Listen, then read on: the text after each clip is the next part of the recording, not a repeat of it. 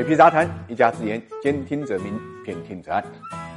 老百姓菜篮子里面最主要的东西是什么？一个是蔬菜，一个就是肉啊。但最近呢，这个市场上却出现了这个蔬菜价格远远高于呢猪肉价格的奇怪的现象。根据报道，最近菠菜最贵的时候啊，每斤呢高达呢十七块六元。大家没有看错，是每斤，不是每公斤。那同期猪肉的均价则是每斤呢十块五，甚至很多地方呢不到八块钱。换句话来讲，买一斤菠菜的钱可以买两斤猪肉。更值得注意的是，这并不是个别现象啊。那么除除了菠菜之外呢，其他的蔬菜，你像西兰花、空心菜、荷兰豆、秋葵等，连同啊，往期啊，一块钱一斤的黄瓜，现在都已经涨到了四五块钱一斤了。但问题是啊，这些蔬菜价格大幅度上涨啊，商家并没有获利，因为对于很多蔬菜批发商来讲，他们在地里收菜的时候呢，菜价已经涨上来了。所以我们看到，从九月十九号当周开始，寿光的蔬菜指数啊，已经连涨四周了啊。那么其中呢，叶类菜和茄果类的蔬菜呢，涨幅是最大的。那什么原因导致这一次蔬菜价格的大涨啊？啊，主要呢还是受水灾诱发的影响啊。因为今年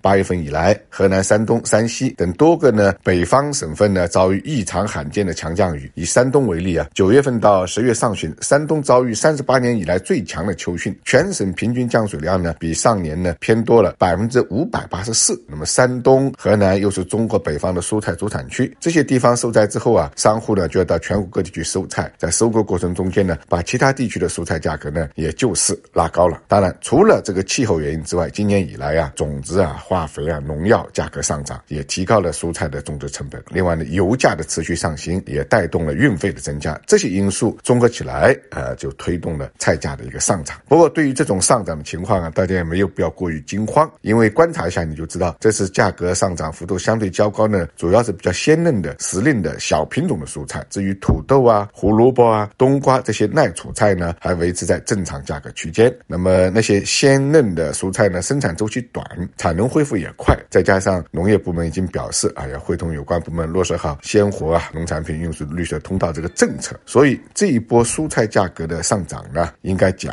持续性不会太强。